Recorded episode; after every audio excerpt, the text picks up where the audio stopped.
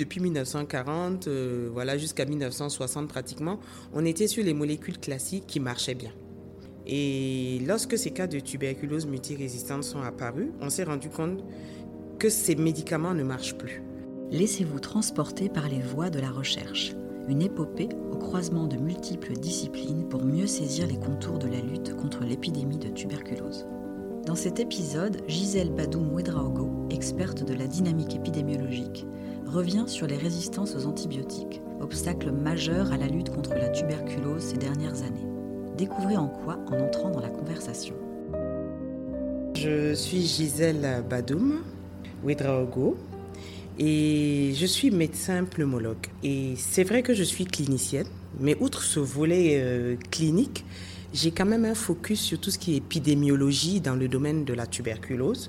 Et donc, euh, je m'intéresse beaucoup à tout ce qui est données et dynamique en matière d'épidémiologie de la tuberculose. Mais j'ai un volet aussi administratif parce que je suis le chef de service du service de pneumologie du centre hospitalier Yalgado Ouedraogo à Ouagadougou. Donc tu travailles surtout, donc tu travailles dans le domaine de la tuberculose, mais en particulier la tuberculose multirésistante. Est-ce que tu pourrais nous dire euh, deux mots euh, déjà de la tuberculose elle-même rapidement, et puis parler, nous expliquer ce que ça veut dire en fait une tuberculose résistante, voire multirésistante. Euh, si je dois parler de la tuberculose, alors il faut d'abord que je commence par la définir. On va rester simple. Alors la tuberculose, c'est une maladie qui est infectieuse. Elle est contagieuse, mais heureusement, elle est curable.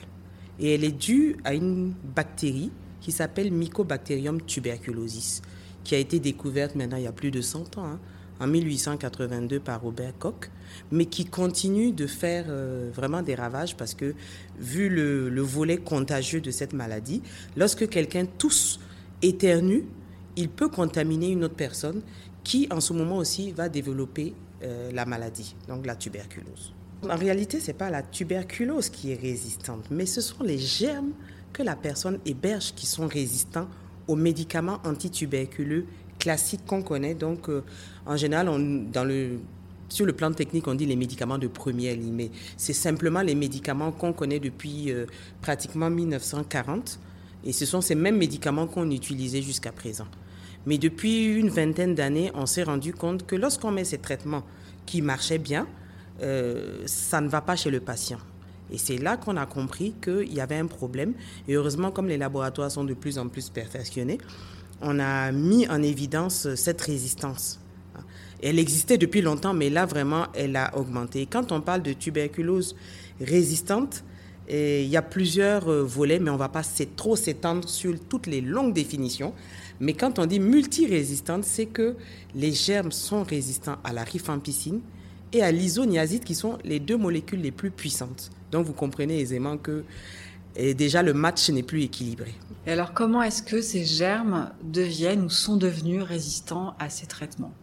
Bon, je ne suis pas fière de le dire, mais si vous posez la question comment, je dirais c'est nous, c'est tout le monde.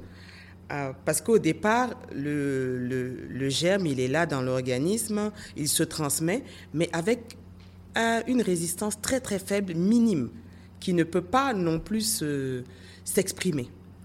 Mais lorsqu'on donne des médicaments à un malade, soit en quantité suffisante, soit à des posologies inadaptées, soit le malade prend les médicaments un jour sur deux, vraiment une prise irrégulière et mal adaptée des médicaments a entraîné cette multirésistance. Et du coup, lorsque vous avez un patient qui a atteint d'une tuberculose multirésistante, s'il contamine quelqu'un, la personne elle est d'emblée atteinte de tuberculose multirésistante. Voilà la grosse problématique et ça fait tache d'huile. En 2022, euh, l'OMS estimait à peu près à 500 000 cas le nombre de tuberculoses multirésistantes. Mais comme je dis, c'est des estimations de l'OMS en sachant qu'il euh, y a à peu près le tiers qui n'a pas été dépisté et ils sont quelque part dans la communauté. Et c'est là qu'il faut aller les chercher. Il faut euh, mener des recherches actives, vraiment la recherche de cas contacts. Il faut insister là-dessus, aller dans la communauté et rechercher, c'est-à-dire faire une, un dépistage actif de ces cas. Ça sort du bas. C'est ce que tu as dit, non. Donc, Bertrand t'a dit la même chose, non? On fait comment? On inspire, on expire, on est, on expire, inspire. Après, tu fais comme Superman, comme super-héros. C'est ce qu'on a dit, non? Donc là, on vient d'entendre un homme, qui est aussi un agent de santé communautaire, expliquer à son enfant comment réaliser le crachat nécessaire au dépistage. Alors, une fois qu'on a des cas suspects, comment est-ce qu'on pose le diagnostic de la tuberculose multirésistante? Euh, comme je l'ai toujours dit, euh, dès qu'on dit tuberculose pharmacosensible, c'est plus simple parce que, bon, on peut se dire qu'on va avec la clinique. Et même ça, il faut le laboratoire. Mais la tuberculose multirésistante, dès qu'on dit tuberculose multirésistante, vous avez vu tout à l'heure que je vous ai donné la définition, c'est une résistance à la rifampicine et à l'isoniazide. Donc pour le savoir, il n'y a que le laboratoire. Et pas n'importe quel laboratoire, ce n'est pas la microscopie classique, donc aller regarder euh, le, le, bacille au niveau du microscope. Là, il faut faire appel à des tests moléculaires. Et c'est là la grosse difficulté, parce que ce n'est pas tous les laboratoires qui en disposent. Mais de plus en plus, on peut dire que euh, quand même les moyens de diagnostic s'étendent un peu partout dans le monde. Est-ce qu'il y a une particularité euh, en ce qui concerne les traitements de la tuberculose multirésistante? Une, grosse particularité, j'allais dire, parce que comme je l'ai dit au début de, notre entretien, au début, depuis 1940, euh, voilà, jusqu'à 1960 pratiquement, on était sur les molécules classiques qui marchaient bien. Et lorsque ces cas de tuberculose multirésistante sont apparus, on s'est rendu compte que ces médicaments ne marchent plus. Donc il a fallu découvrir de nouvelles molécules. Et là, je peux dire, moi j'aime dire que dans la TBMR, ça galope. Parce que depuis une dizaine d'années, on s'est rendu compte que on fabrique les médicaments. Et jusqu'à présent, vous irez voir, quand vous partez regarder dans les, dans les données de l'OMS, il y a beaucoup de médicaments dans les pipelines. Vraiment une grosse découverte.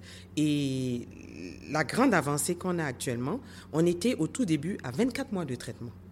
Avec des injections tous les jours pendant au moins 4 mois. Là, c'était dur pour les malades. Parce qu'il fallait, on avait perdu la bataille. Avec les anciennes molécules, il ne fallait pas faire une deuxième erreur. Après, on a réduit un petit peu le délai à 21 mois et après, on est passé à 9 mois. Et maintenant, on est passé à 6 mois. Les nouvelles recommandations de l'OMS disent 6 mois. Donc, vous voyez qu'on a gagné et on a même réduit le nombre de molécules. Alors qu'avant, on en avait au moins 7 ou 8. Et maintenant, on se retrouve avec 4 molécules pendant 6 mois. Donc, euh, mais, mais, la particularité du traitement est que on a peur de griller une des molécules et de perdre la bataille. Donc actuellement, la hantise de tous les cliniciens et de tous les programmes, c'est vraiment d'être très minutieux dans la prise supervisée. On écoute tout de suite un extrait de la visite des laboratoires du Centre Pasteur du Cameroun, justement, où les techniciens et biologistes travaillent sur les échantillons et les prélèvements réceptionnés au quotidien. Ensuite, être rendu au patient tant que le, biologiste n'a pas validé. Ah oui, on ne peut pas donner les résultats. ça tourne 24 sur 24 C'est 24 sur 24 maintenant, ici là. Ici à Yaoundé, on a un autre euh, site sur un autre, euh, un autre quartier qui est simplement un centre de prélèvement. Il prélève les échantillons et il les envoie ici pour un D'accord. Donc il y a tout le temps aussi des techniciennes ici Oui. Toute la nuit, ici, tous oui. les jours Ici, ça tourne 24 sur 24. Ah ouais, donc ils ont des donc tu mentionnes euh, le recours aux outils euh, moléculaires pour diagnostiquer. Euh, c'est des outils qui se sont simplifiés ces dernières années. Est-ce que tu peux nous en dire plus? Tout le monde a accueilli ces outils à bras ouverts parce qu'au début, ça semblait trop beau pour être vrai parce qu'on souffrait pour avoir les résultats. Avant la culture, pour savoir qu'il s'agissait de Mycobacterium tuberculosis, on mettait en gros deux mois. Et maintenant, en deux heures, on a les résultats. Donc imaginez, ça a été tout le monde était soulagé, c'était le miracle. Et maintenant, on peut tester la résistance à, plusieurs molécules et ça permet d'avoir le malade dans un premier temps, au lieu de se contenter juste de la rifampicine, on teste plusieurs molécules dans un laps de deux heures. Et on a le profil hein, des bactéries, de la bactérie que le patient héberge. Et ça permet au clinicien de savoir si les molécules qu'il a mis euh, sont compatibles en fait. Euh, voilà. Est-ce qu'il n'y a pas déjà une molécule qui est résistante euh, voilà, germes que le patient héberge? Donc ça, ces outils dont tu parles, est-ce que c'est des outils qui sont quand même adaptés à des approches décentralisées? Est-ce que c'est des outils qu'on peut amener au chevet du patient, comme on dit? Ce, ce expert dont on parle, il est uniquement en laboratoire. Hein. Il n'est pas euh, comme ça dans la population. Ce n'est pas en ambulatoire. C'est vrai que c'est pas une très, gros, très grosse machine. Hein. Au tout début, on l'appelait la cafetière pour vous dire qu'elle n'est pas très grosse. On disait même que euh, voilà, le technicien de surface pouvait le faire. Pour dire que c'est assez simple. On a l'appareil, on a l'électricité. Tout ce qu'on demande, c'est l'appareil, l'électricité et puis une imprimante. Voilà, l'ordinateur avec l'imprimante on prend, on prend l'échantillon, bien sûr, il y a un minimum de traitement qu'on fait sur les échantillons. On met la cartouche dans l'appareil, on démarre et puis après on a les résultats, euh, voilà, maximum deux heures, on a les résultats. Mais on s'est rendu compte qu'il faut quand même une source d'énergie. Et euh, il y a le TrueNat, je ne sais pas si tu as déjà entendu parler du TrueNat, qui a été euh, développé aussi, qui lui c'est un petit appareil portatif qui peut être transporté et qui a une batterie. Donc, quand on va dans un endroit où il n'y a pas d'électricité, aussi, ça permet euh, de faire le dépistage. C'est vraiment aussi une révolution. Quand le patient se trouve dans la même ville, dans la même localité euh, que le laboratoire qui dispose de cet appareil, euh, ça va, mais des fois, on est dans des zones assez reculées. Au niveau du centre de santé, l'agent collecte les échantillons de crachat il y a des mesures de sécurité pour transporter tout ce qui est échantillon biologique. Donc, il doit empaqueter, faire un colis sécurisé et faire transporter ces échantillons vers le centre de santé le plus proche qui dispose euh, d'un expert. Donc, vous voyez un peu cette cascade, ce long circuit qui n'est pas toujours facile, avec des délais d'acheminement qui peuvent varier de 48 à 72 heures. Donc imaginez avec les risques de transport, qu'est-ce qui peut se passer en chemin. Et le malade, pendant ce temps, il attend ses résultats. Et il y a des risques aussi que le patient, euh, son état, euh, c'est vrai que la tuberculose, c'est une maladie chronique, mais je dirais que son état s'aggrave. On aimerait bien avoir le diagnostic du patient.